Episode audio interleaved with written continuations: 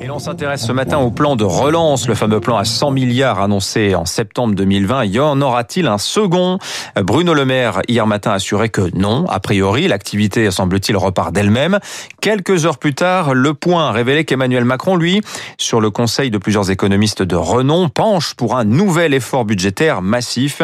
Alors il faudra en fait attendre cet été d'avoir passé en vue le premier plan pour se faire une idée. Mais où en sommes-nous ce matin du déploiement des fameux 100 milliards Témoignage du terrain avec Stéphane Coffin. Bonjour à vous.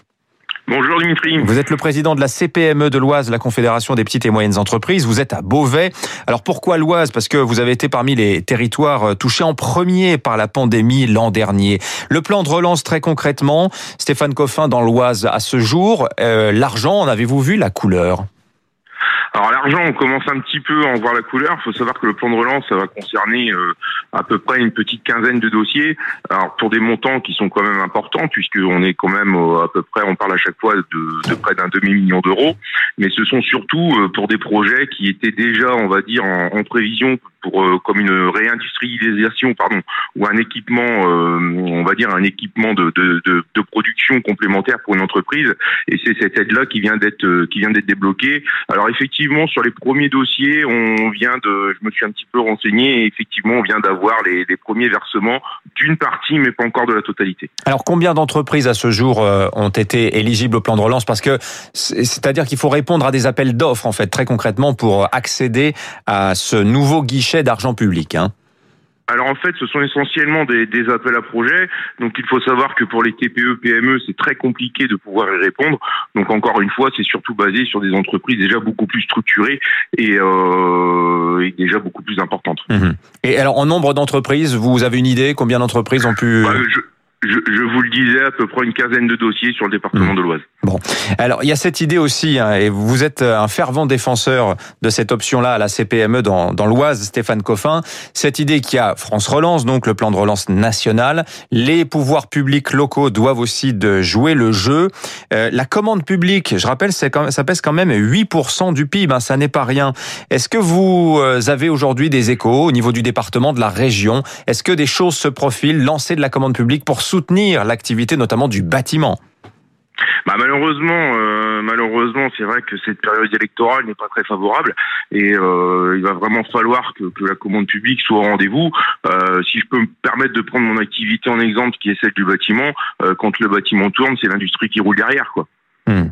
Et vous souhaitez, vous avez aujourd'hui euh, au niveau de la région, par exemple, euh, peut-être pas pour tout de suite. Vous dites qu'il y a semble-t-il un goulet d'étranglement. Euh, les élections régionales, c'est dans dans un mois maintenant.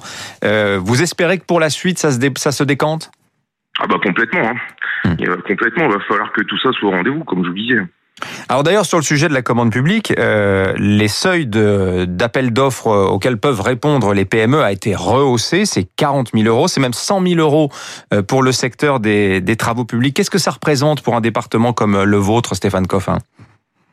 Ah bah c'est une c'est la majorité on va dire de, de l'économie du bâtiment dans le département de l'Oise et je pense même dans dans, mmh. dans, dans la région des Hauts-de-France. Hein. Mmh. On lisait un papier un petit peu tristoun hier dans le, les, les, colonnes du journal Le Monde, Stéphane Coffin, qui parlait de votre région, où l'on parlait beaucoup de plans de licenciement, euh, on, on, parlait aussi de beaucoup de délocalisation, c'est un phénomène qui continue. Euh, en termes d'emploi aujourd'hui dans le département de l'Oise, Stéphane Coffin, pour vos entreprises, qu'est-ce que ça donne concrètement? Est-ce que vous voyez venir cette fameuse vague de faillite dont on parle beaucoup et semble-t-il euh, qui, pour certains, n'arriverait pas finalement?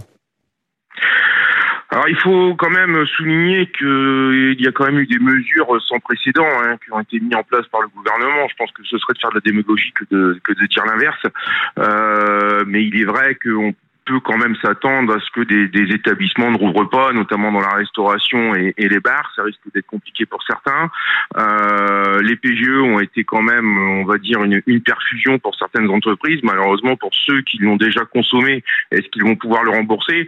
Donc, euh, il va falloir aussi qu'il y ait aussi des aides directes euh, pour les plus petites entreprises.